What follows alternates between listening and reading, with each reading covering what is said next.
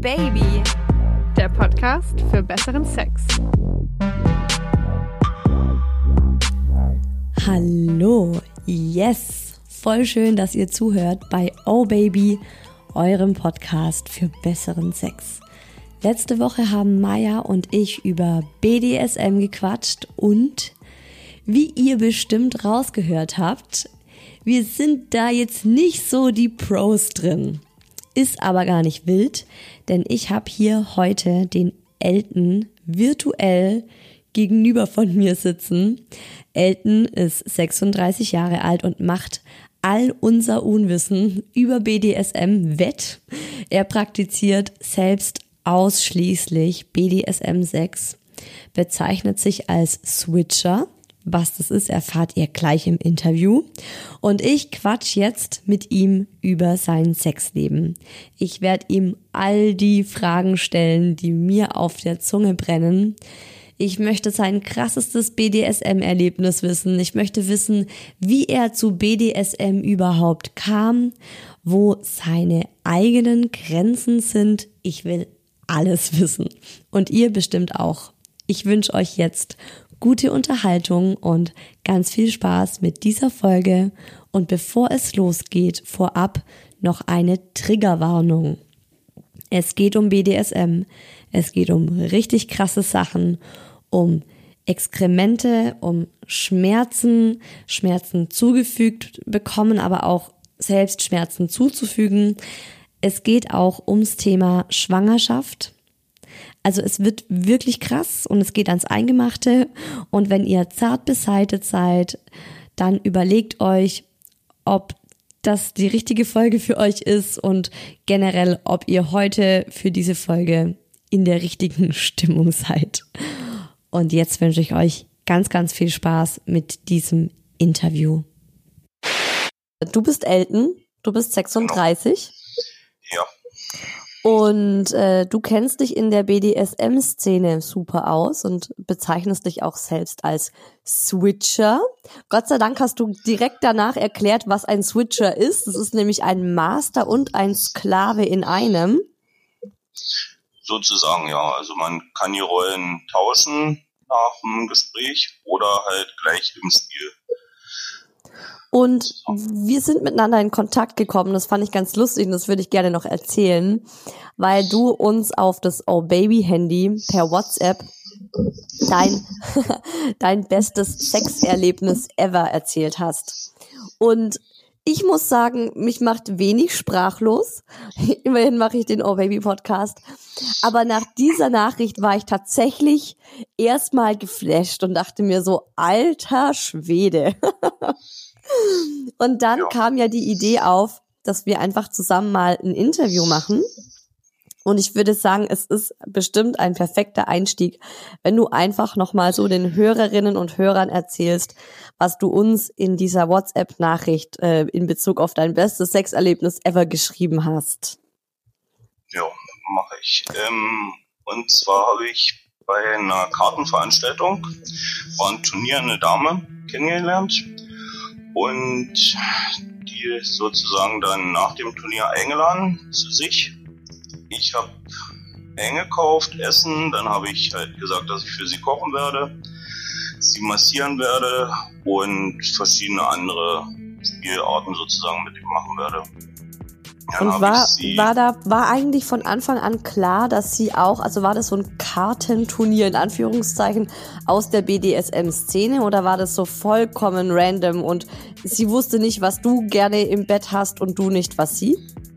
Also das war wirklich random, weil das ist ein normales Kartenspiel, ähnlich wie Yu-Gi-Oh! gewesen und da halt als Turnier aufgebaut. Okay, krass. Ja, weil ich weiß ja, was jetzt kommt. okay, wirklich krass. Ja, erzähl weiter. Ja, dann bin ich halt zu ihr gegangen nach dem Einkaufen und habe für sie gekocht, gutes Essen gemacht, guten Wein. Dann haben wir zusammen gegessen. Dann habe ich sie gefragt, ob sie baden darf. Dann ist, hat sie bejaht.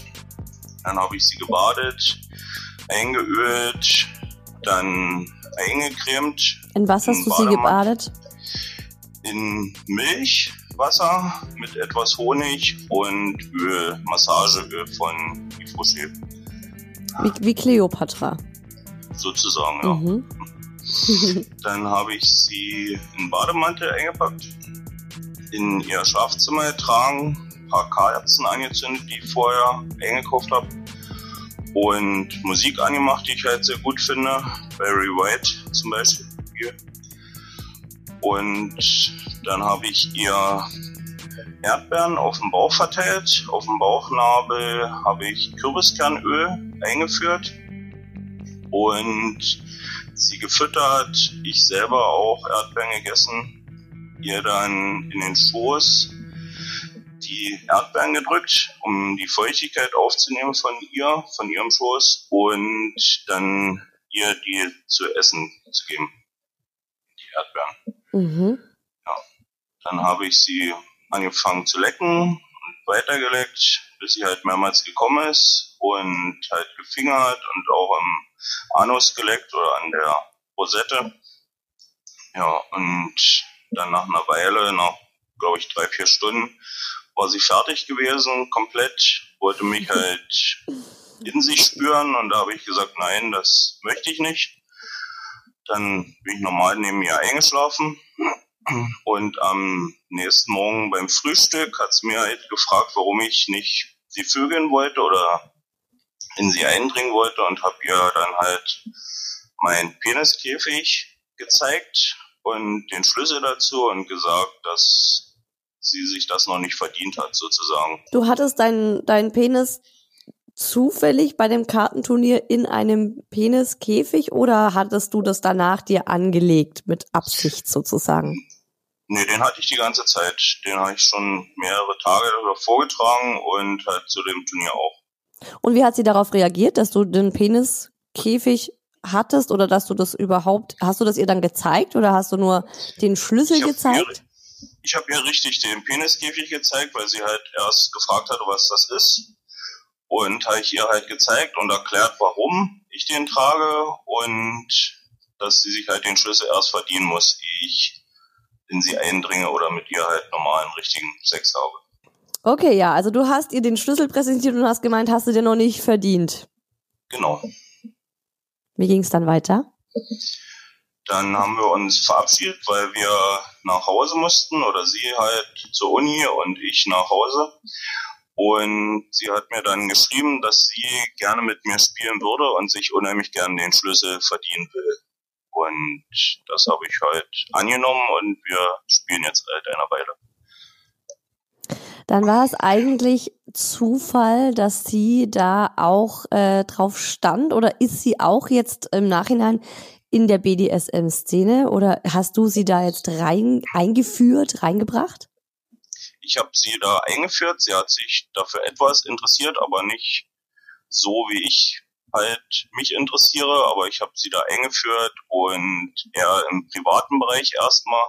Jemand zu großen Veranstaltungen geht, sollte man halt die Frauen oder Unwissende, finde ich, einführen und ihnen erklären, worum es da geht und dass halt nicht geschockt wegrennen, wenn man dann zu größeren Veranstaltungen geht. Ja, also ich, ich war schon recht sprachlos, als ich das alles so gelesen habe, weil ich mir zuerst dachte, wie kommt ein Mann auf solche Ideen? Also wo hast du das her? Erdbeeren mit Kürbiskernöl und dann zuerst noch äh, irgendwie noch in die Vagina äh, nochmal eintupfen wie in Sahne und ihr dann selbst zum Essen geben und sie davor in äh, Milch und Honig zu baden. Also woher hast du die Ideen genommen? Also ich habe viele Bücher gelesen vorher, bevor ich halt richtigen Sex hatte und in diese BDSM-Szene reingekommen bin und habe halt sehr viel Fantasie dadurch entwickelt. Bin auch ausgebildeter Koch. Und, oh, das schadet nicht. ja, weiß man halt, wie man Frauen vielleicht auch anzusprechen hat oder zu verführen hat und habe mir das halt durchgelesen, wie Kleopatra verwöhnt wurde oder wie Frauen auf Wasser anspringen verschiedene Öle, verschiedene Geschmackssinne. Und was halt der Geschmack auch beim Sex auslösen kann, weil es ja diese fünf Sinne gibt oder sechs halt mit Empfindung. Mhm. Und da sage ich, wenn man halt einen Sinn ausschaltet, zum Beispiel die Augen zumacht, wird der Geschmackssinn verändert und halt auch stärker. Oder die Nase verschließt, dann verändert sich ja auch der Geschmackssinn. Und das habe ich halt erlernt und mir angelesen und nutze das halt. Also wie war das denn generell mit dir und der BDSM-Szene. Bist du da von Anfang an, also als Jungfrau sozusagen direkt äh, reingesprungen und hast dich nur dafür interessiert? Oder hattest du erst, ich sage mal, ein ganz normales Sexleben und bist dann da so durch Zufall reingekommen? Oder wie bist du da gelandet? Normales Sexleben hatte ich nie, sagen wir es so. Also was, also was ihr als normal verwendet oder was ihr als normal mhm. anseht. Ich bin mit 20 nach der Ausbildung sozusagen habe ich mich selber entjungfert, indem ich ins Bordell gegangen bin und da halt wirklich gesagt habe, ich hätte jetzt gerne das erstmal Sex. Die Dame dachte das, also hat mir das halt nie geglaubt, aber da war ich noch Jungfrau. Mhm. Hab dann mit ihr halt normalen Sex gehabt und mich dann halt immer weiter belesen, weil ich sehr viele Bücher, gute gelesen habe über Sex. Und dann halt irgendwann in diese BDSM-Szene vorgestoßen bin oder das gelesen habe und wollte das halt erfahren. Kannst du da ein paar Bücher empfehlen, jetzt für den Fall, dass ähm, einige Hörer, Hörerinnen das ähm, auch lesen möchten? Also das erste Buch, was ich empfehlen kann für normalen Sex und halt auch leichtes BDSM, ist das Buch Wired Things mhm. von Paul Ioannides. Das zehn, zwölf Frauen empfohlen und die haben sich alle danach erst bedankt. Vorher haben sie gesagt, wollen wir nicht, aber danach haben sie sich bedankt und gesagt, das war sehr gut. Dann mhm. habe ich von der Firma Phantom heißt ein Buch Die Qual der Wahl. Mhm. Und da geht es halt hauptsächlich um BDSM und halt wirklich große Praktiken oder richtige Schläge. Und das ist dann halt schon was mehr für Profis. Für Fortgeschrittene. Ja. Also du hast dich von Anfang an eigentlich so direkt, äh, war das jetzt noch vor deiner Entjungferung oder dann danach, dass du direkt dich für BDSM interessiert hast? Also vorher habe ich es gelesen und hatte halt die Dame auch gefragt in dem Bordell, bevor ich mich sozusagen selber entjungfert habe, ob die das auch kennt und macht, aber sie hat gesagt, sie kennt's und macht's nicht, dieses BDSM, aber sie hat eine Empfehlung für mich danach. Also habe ich dann erst mit ihr geschlafen und dann habe ich eine Empfehlung von ihr bekommen, wo man in diese BDSM-Szene gut reinkommt. Und hast es dann gemacht? Also bist du dann dahin? Ich bin dahin, was komisch klingt, weil das war eine normale Frau, ich habe eine Visitenkarte gekriegt, die ich anrufen sollte und diese Frau hat dann mit mir ein Gespräch geführt, dass sie mich halt gerne ausbilden würde zum Sklaven und zum Master und das halt innerhalb von 14, 15 Tagen. Wow. Und da sollte ich dann halt zu ihr kommen und habe sie angerufen und bin dann nach Berlin gekommen. Warst du aufgeregt, als du sie angerufen hast? Ich meine, du warst wie alt? 18, 20? 21 war ich. Ja, 21, sau jung. Ja. ja. Also ich war sehr aufgeregt, was mich dann auch schockiert hat, wo ich sie abholen sollte. Bei welchem Haus, weil es ein Kindergarten war. Und sie war Kindergärtnerin im Nein. Beruf. Ja. Nein. Und richtig, also wie man sich das vorstellt, blonde Haare, so ein kleines, also sie war ein halben Kopf größer als ich, aber ich bin auch nicht gerade sehr groß mit mhm. 1,76. Mhm. Und war halt normal Kindergärtnerin und dann hat sie gesagt, ich das bin, der sie angerufen hat, habe ich gesagt, ja. Und dann hat sie gesagt, ich soll noch eine Stunde warten im Auto und dann fahren wir zusammen zu ihr. Da hat sich die, das, da ging die Ausbildung direkt los, ne? Und jetzt warte. Dann, ja, normal warte und dann sind wir erstmal zu ihr und haben da vertraglich geregelt, was halt in diese Ausbildung hineinkommt. Weil in der BDSM-Szene finde ich, ist Reden und vorher ausmachen, was wirklich gemacht wird, sehr, sehr wichtig. Okay. Mhm. Weil verschiedene Empfindungen oder Schmerzen, Beleidigungen und sozusagen Unterdrückung oder Bestrafung dann abgeklärt werden müssen. Mhm, Finde ich gut. Also ja. die hat dir den Vertrag da vorgelegt. klingt so, als würde sie das seit 15 Jahren jeden Tag machen. War wahrscheinlich auch so. Also wir haben es am Rechner gemacht, dann genau ausgearbeitet, was ich mir vorstellen könnte, was nicht und was das Codewort ist, dass man dann aufhört und wie man das sozusagen die Schmerzen beschreibt, dass man dann halt sagen kann, härter oder nicht härter. Das wird mit einem Ampelsystem zum Beispiel bei mir gemacht, dass man sagt, wenn grün ist, ist alles okay. Mhm. Da kann man noch härter zuschlagen oder mehr würgen oder die Fesseln mehr anbringen oder Klammern, Stromstöße, sowas halt anbringen. Wenn dann gelb ist, sollte man in dieser Stärke bleiben. Das ist dann für die Dame angenehm oder für den Herrn. Sagst du das dann? Rot, also sagst du dann gelb oder wie muss man sich das vorstellen? Ich, ja, wenn sie zum Beispiel zuschlägt oder die Hoden abdrückt oder den Penis, dann sage ich erst grün, dann gelb und mhm. wenn es dann wirklich zu doll ist, dann halt rot. Okay. Mhm. Ja, dass man halt so ein bestimmte Worte findet, die halt nicht härter oder hör auf sind, weil in der BDSM-Szene sehr gerne geschlagen wird und gequält wird sozusagen. Und da ist hör auf eigentlich nicht ein Befehl, um wirklich aufzuhören, sondern mhm. um das Spiel weiter anzufachen. Mhm.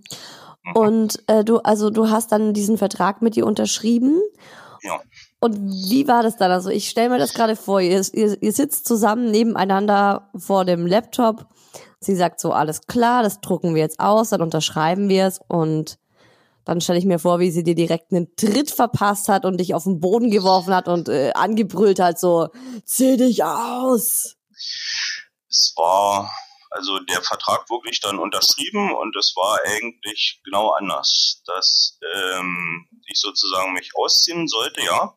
Mhm. Und dann hat sie einfach einen Peniskäfig angelegt, diesen verschlossen und gesagt, so jetzt gehen wir erstmal einkaufen für sie. Dann habe ich mich wieder angezogen, bin einkaufen gegangen mit ihr. Also sie hat auch bezahlt. Das war mir halt sehr wichtig, dass ich bei dieser Ausbildung nicht ein Heidengeld verschleudere. Hat es was gekostet?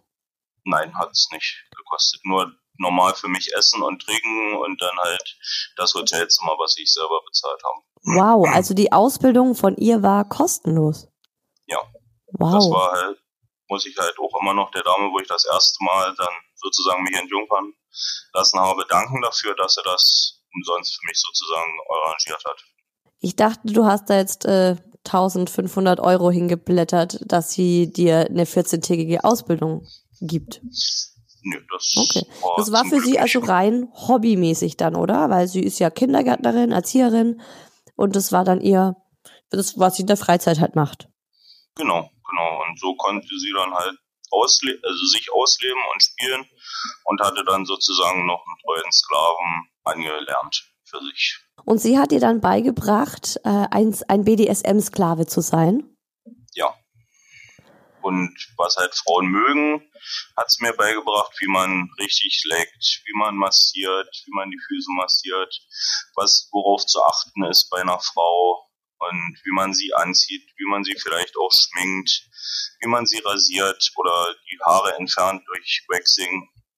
Sowas habe ich halt gelernt und wurde dann halt ausgebildet als Sklave. Die Befehle, dann richtiges Fesseln, gefesselt werden, worauf man da zu achten hat, das habe ich halt gelernt. Gibt es da so zwei Beispiele, die du uns mal erzählen kannst, die dir besonders im Gedächtnis geblieben sind? Mir ist im Gedächtnis geblieben der Peniskäfig, weil das das erste Mal war, dass ich den anhatte und den halt auch über längere Zeit dann getragen habe. Den hatte ich dann ein ganzes Wochenende an. Und die Herrin hat mich halt da auch gequält, indem sie halt immer wieder den Penis sozusagen gedrückt hatte, aber er nicht irrigieren konnte durch den Käfig. Das wurde dadurch unterdrückt. Und das war halt ein Gefühl, dass man vögeln wollte, aber es nicht konnte. Und sie hatte die Schlüsse und dadurch diese unheimliche Macht und das Bestimmen. Mhm. Ja, und was mir später erst aufgefallen ist oder ich mir das erklären konnte, war gewesen, wenn die Herrin das vorgibt, was zu machen ist, denkt man nicht mehr nach und gibt sich sozusagen ab und denkt nicht mehr drüber nach, was man zu machen hat oder was man gerne machen würde, weil es einfach vorher bestimmt ist. das ist auch so eine Empfindung, die man später lernt oder ich halt später gelernt habe, aber dann erkannt habe, dass es einfach dieses Abgeben ist. Man macht sich keine Gedanken mehr, weil es einfach vorgegeben ist. Was habe ich wann zu machen, wie habe ich zu agieren mhm. und was soll ich anziehen oder wo soll ich mich hinstellen und das wurde halt alles abgenommen. War sie älter als du? Sie war vier Jahre älter als ich, soweit wie ich das erfahren habe. Und äh, wie ging es denn dann weiter? Du hattest dann die Ausbildung und du kanntest ja im Grunde zu diesem Zeitpunkt nur sie als BDSM-Spielgefährtin.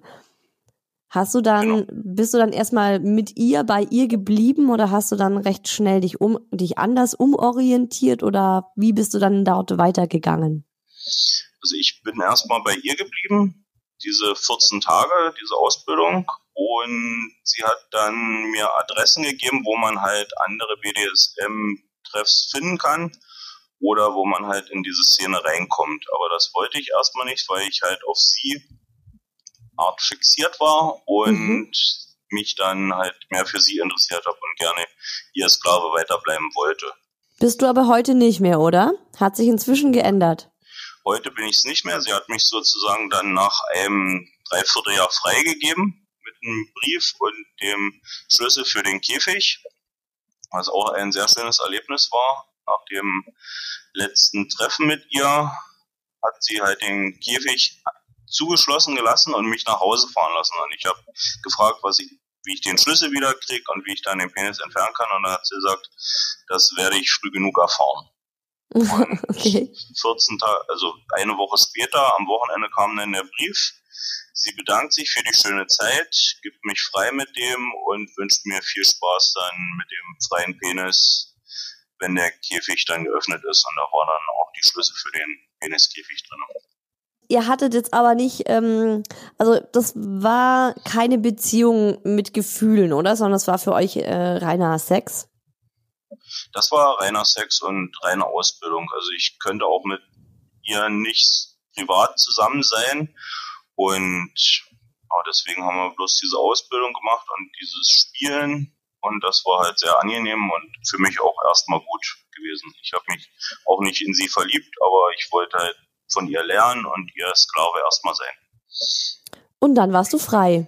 Ein Dreivierteljahr genau. später. Was hast du dann gemacht?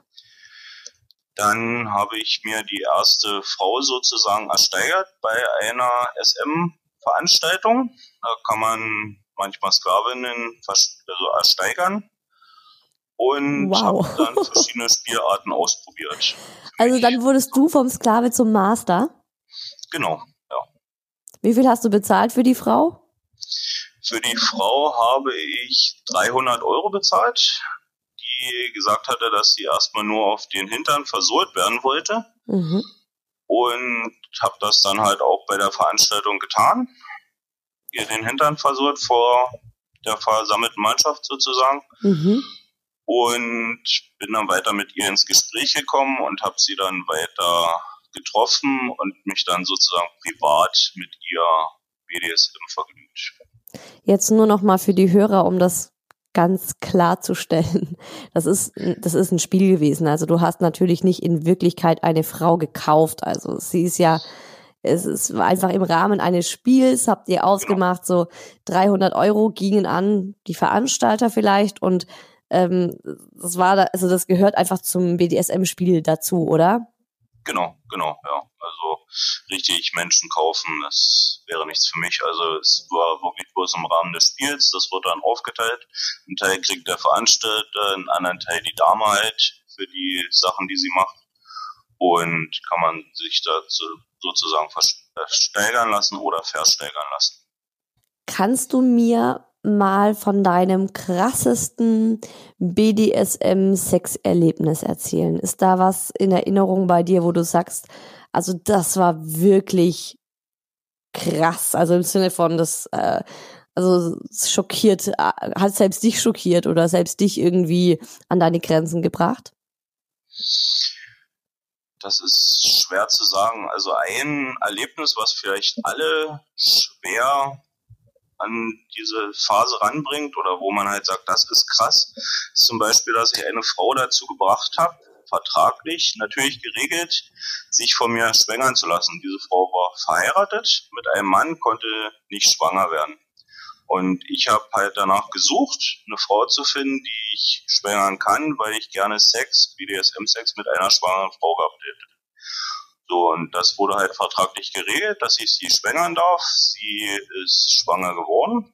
Mhm. Ich habe halt mit ihr normal dann Sex gehabt, BDSM-Sex und nach der Geburt halt auch noch und bin dann nach der Fra Vertragsbeendigung einfach gegangen, sozusagen. Und ja, das war zum Beispiel eines krassere Erlebnis. wow, ja, das ist, das ist super krass. Also du mhm. bist Papa. Offiziell nicht, inoffiziell ja. Wahrscheinlich eher andersrum. Na, es wurde wirklich vertraglich geregelt, dass ich dann keine Unterhaltszahlungen machen kann, äh, machen soll mhm. und ich dem Kind nichts weitergeben soll und diese Dame dann auch nicht weiter treffen soll, weil sie wirklich verheiratet war und ich wirklich bloß für diese Zeitraum während der Schwangerschaft und kurze Zeit eine Woche danach nach der Geburt vertraglich geregelt war, mit ihr Sex zu haben. Du hattest und, eine ja. Woche nach der Geburt mit ihr Sex. Also ich bin nicht in sie eingedrungen, aber ich habe ihr sozusagen auf die Brüste gespritzt und die ähm, Muttermilch mir auf den Penis tropfen lassen oder spritzen lassen mhm. und halt ihr ins Gesicht gespritzt und dann war diese Woche auch beendet für mich und der Vertrag sozusagen endete und alles Vertragliche wurde dann erfüllt und geregelt. Und der Mann von ihr, also kam sie auch aus der BDSM-Szene und ihr Mann auch oder war das für die beiden eine Option, um, ähm, um ein Kind zu bekommen? Wie kann ich mir das vorstellen? Der Mann wusste von der Sache nichts und oh. ich habe ja also sozusagen wie sagt man Kuckuckskind und ich nee. habe sie halt geschwängert, weil ihr Mann angeblich nicht kommen konnte oder nicht äh, sie nicht schwängern konnte und sie hat halt auch gesucht nach Männern, die sie halt beglücken würden. Also sie war, halt ich muss nochmal nachfragen, sie war in der BDSM-Szene drin, oder? Weil sonst wäre sie ja, ja, nicht auf die Idee gekommen, so jemanden zu suchen. Genau, ja. Aber ihr Mann nicht und der Mann weiß auch nichts davon. Genau, er weiß nichts davon. Mein Gott! Und der denkt, er, also er denkt, es ist sein Kind? Ja, also er hat es auch angenommen, soweit, wie mir die Dame noch beschrieben hat, die letzten Nachrichten über Handy und ja, er denkt halt, das wäre seins. Weißt du was von, weißt du was aus deren Sexleben? Haben die ganz normalen Sex oder geht es da auch ein bisschen anders zur Sache? Also sie sagt, sie haben bloß normalen Sex und sie sucht halt übers Wochenende oder wenn sie bei Veranstaltungen ist oder zu Betriebsfeiern, sucht sie halt Leute auf, die in der BDSM-Szene tätig sind oder halt solche Vorlieben haben, weil sie gerne sowas hat im Bett, aber das ihr Mann nicht beibringen kann, weil er halt auch kirchlich ist und das nicht durchsetzen will. Also er ist ihr nicht sozusagen gut gesonnen. Hm, okay. Ist es eigentlich so in der BDSM-Szene, kann man sich das so vorstellen, dass die Menschen dort auch dein Freundeskreis sind oder trennst du das komplett, dass du sagst, im, im echten Leben sozusagen bist du Elton, der Koch und äh, du hast äh, die und die Kumpels ähm, und dann gibt's noch das andere Leben des Elton, in dem du dann diese BDSM-Sachen auslebst oder ist es für dich dein Leben als ein Ganzes?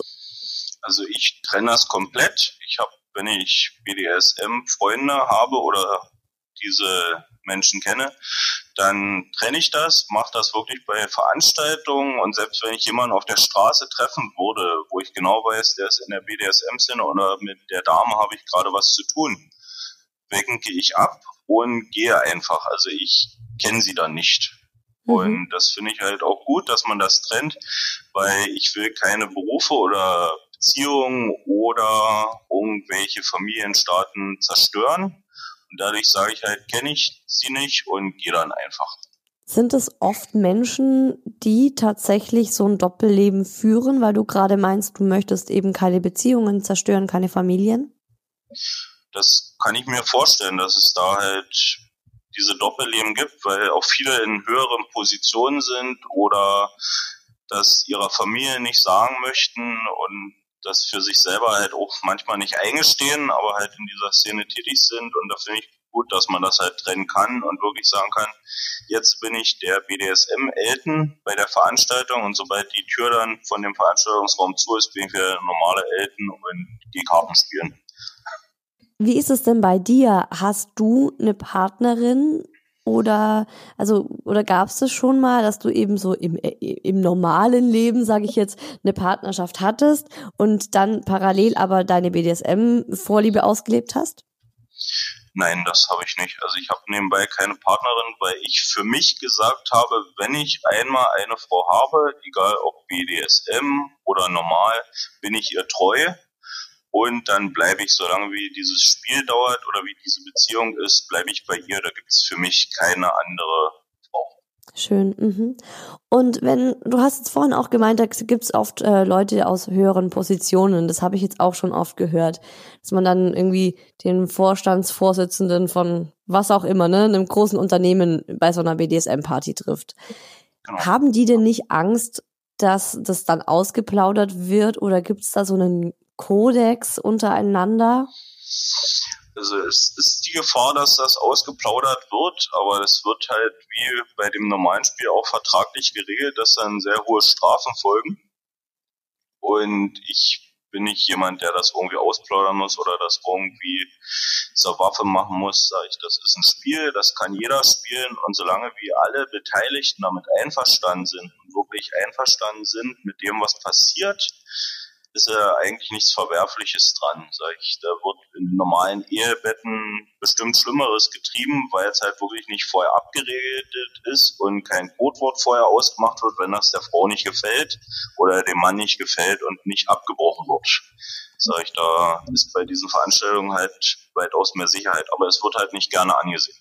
Wie muss man sich denn deine Wohnung vorstellen? Gibt's da so einen Gibt es da so einen, so einen geheimen Spielraum, in dem du dann deine ganzen Peitschen und Handschellen und äh, Peniskäfige hast? Also ich habe zwei Wohnungen. Ich habe eine normale, wo ich wohne und eine, wo ich spielen kann. Und wenn ich dann eine Dame so weit ein geführt habe, sozusagen, dass ich dann in diese zweite Wohnung zum Spielen gehen kann, ist dann in dieser Spielwohnung verschiedene Schränke und verschiedene Sexspielzeuge zu finden. Das ist ja mal krass. Du hast eine extra, eine extra Sexwohnung sozusagen. Sozusagen, ja. Wo dann halt auch alles darauf aufgebaut ist. Und kennen dich die Nachbarn dort? Also ist es in so einem Mehrfamilienhaus und die denken sich, ah, jetzt Elton kommt mal wieder oder wie, wie muss ich mir das vorstellen? Nee, das ist halt in einer anderen Stadt. Ich wohne normal in meiner Wohnung in Cottbus, in der Nähe von Berlin, mhm. ein paar Kilometerchen weg.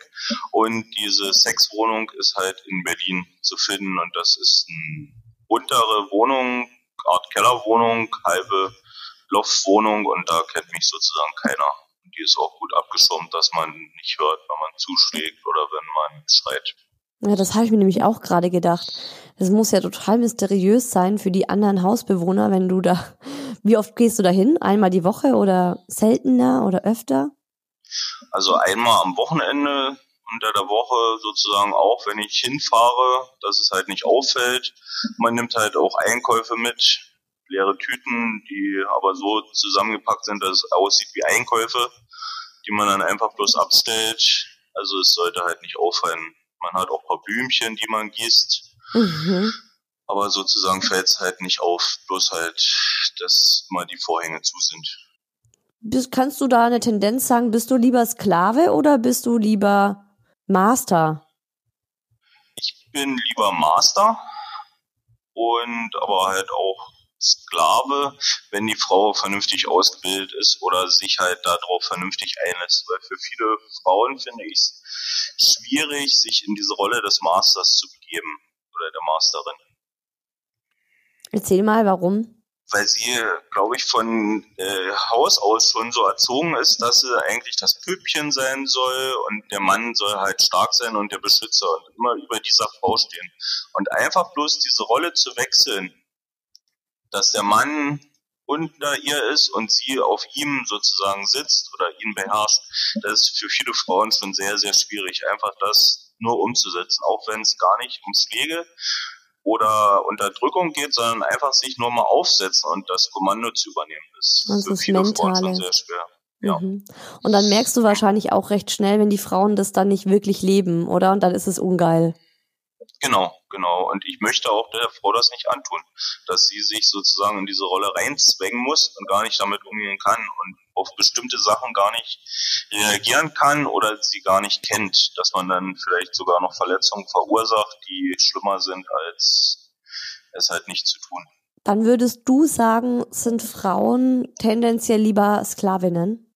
Das ist schwer zu sagen. Also ich denke, es ist einfacher für sie, sich in die untergeordnete Rolle zu begeben, als in die übergeordnete Rolle zu begeben. Gab es denn auch mal etwas, wo du gesagt hast, nee, das ist mir zu krass, da bin ich jetzt raus? Das war bei einer meiner letzteren Veranstaltungen, wo ich dann diese Veranstaltung abgebrochen habe durch das Codewort, wo ich gesagt habe, das will ich nicht machen und das ist nicht meins. Das war zum Beispiel, dass ich mit einer Herrin da war als Sklave und diese Herrin mich ausgeliehen hat an eine andere Herrin. Diese hatte einen Sklaven dabei, der das erste Mal in der Szene war, so nach ich, also als ich das erfahren hatte. Mhm. Und ich war dafür zuständig, die Herren zu vögeln. Mhm. Und der Sklave wurde halt unterdrückt. Er wurde erst an einen Tisch gefesselt, dann haben sie ihn in einen Peniskäfig angelegt, dass er nicht irrigieren konnte. Und die Herrin hat sich wirklich in der Hündchenstellung so über sein Gesicht gebeugt, dass ich sie vögeln konnte von hinten. Und er genau gesehen hat, wie ich sie vögle und mein Schwanz oder meine Eier sozusagen über seinem Gesicht war.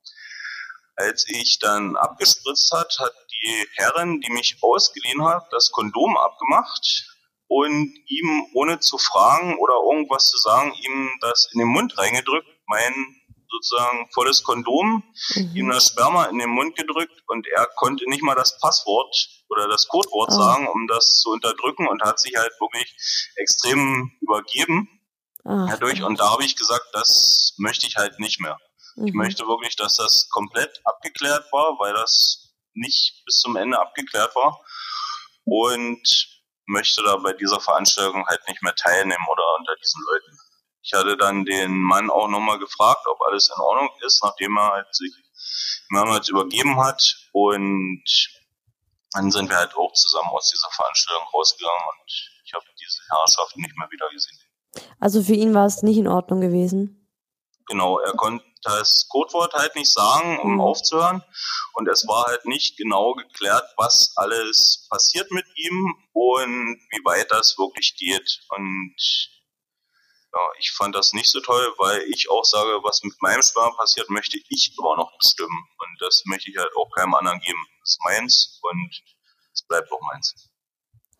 Wie offen lebst du denn deine sexuellen Fantasien? Also, wer weiß davon?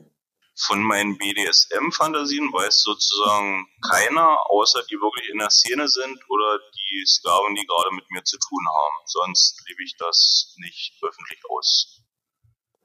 Gibt es denn in deinem Freundeskreis dann Menschen, die sich dann, die dann, also ich stelle mir das jetzt vor, du wärst, sagen wir mal, du wärst mein Cousin und äh, dann würde bei mir in der Familie das äh, Gerede um dich wahrscheinlich sehr groß sein und jeder würde sich denken, Mensch, der Elton, das ist ja auch ein ganz eigener und er ist ja auch ganz oft für sich und äh, schade, dass der einfach keine Partnerin oder keinen Partner findet. Glaubst du, dass es bei dir in der Familie ähnlich ist, dass die sich alle wundern oder dass sie sich Gedanken machen, warum du so, ja, warum du immer so für dich bist? Das kommt vor, ja, aber ich habe halt gesagt, das hat sich noch nicht ergeben durchs Arbeiten oder durch andere Verhältnisse. Und da wurde das dann halt abgetan. Und ich bin eigentlich erwachsen genug jetzt, dass man das halt nicht immer so thematisiert. Aber ich habe damit kein Problem, als so seltsam zu gelten. Ja, ich finde das spannend, weil es gibt ja tatsächlich immer wieder mal Menschen im Freundeskreis oder in der Verwandtschaft, bei denen man sich fragt, so, hm, schade, die bringen nie jemanden mit, äh, die sind oft unterwegs, sind oft weg, äh, verplant am Wochenende, aber man weiß nicht so recht, die geben dann auch nicht so viel Preis. Das kann dann tatsächlich sein, dass die vielleicht einfach so eine, eine sexuelle Vorliebe haben, die sie dann eben auch selbstverständlich nicht mit der Familie oder im Freundeskreis teilen wollen. Also finde ich einen ganz spannenden Gedanken so. Ja. Hm. Wie halt das auch, wie ich es erst beschrieben hatte, mit der ersten Herrin, die ich hatte, es wird ja nicht angesehen.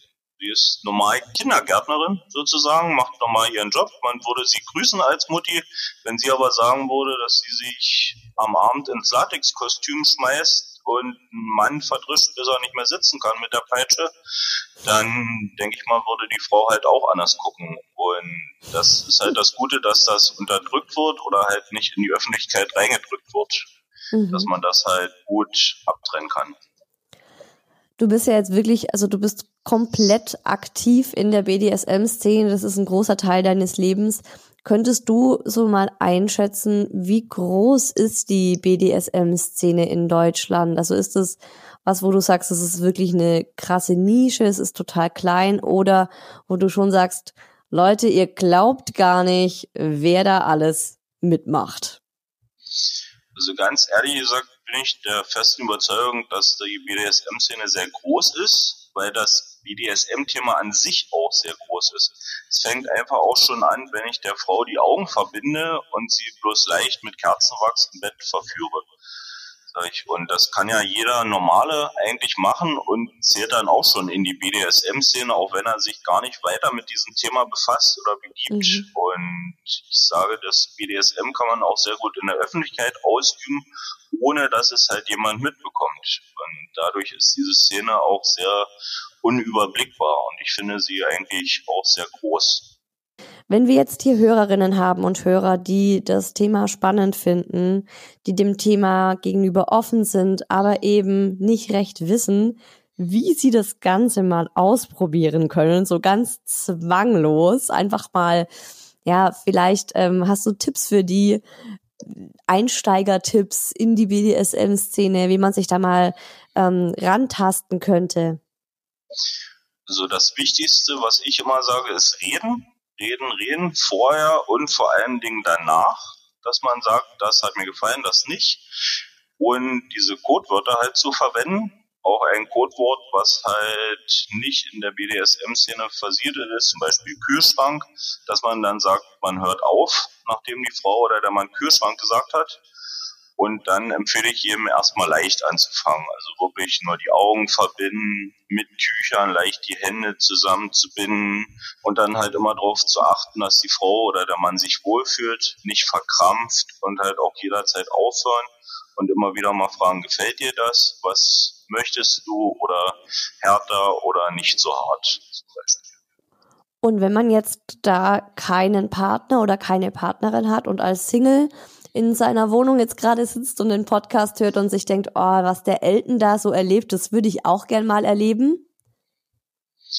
Dann gibt's einige Bordelle, die das zum Beispiel anbieten, dass man im SM-Bereich gehen kann, den man dann halt bezahlt, dann kann man das auch mit diesen Herrinnen oder den Mastern abklären, wie weit man gehen möchte und kann sich das halt zum Beispiel dann angucken oder in Videos sozusagen das sich anschauen und dann auch in verschiedenen Veranstaltungen oder auf Messen, wenn sie nach Corona wieder stattfinden, zu solchen Leuten gehen und dann Stammtische aufsuchen, richtige BDSM-Stammtische und dann sich in diese Szene sozusagen langsam einführen lassen.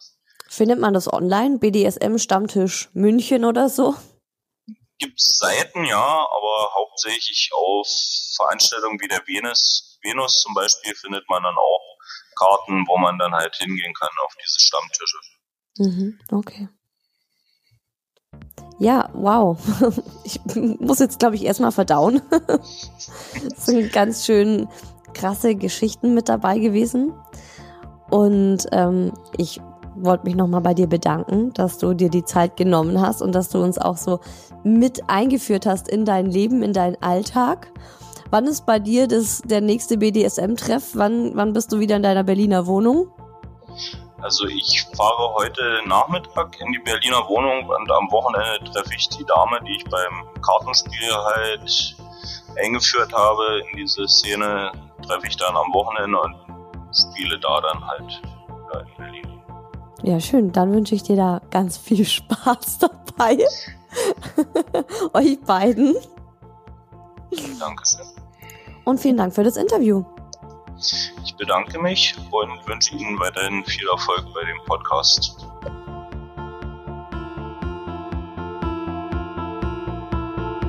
Oh yeah.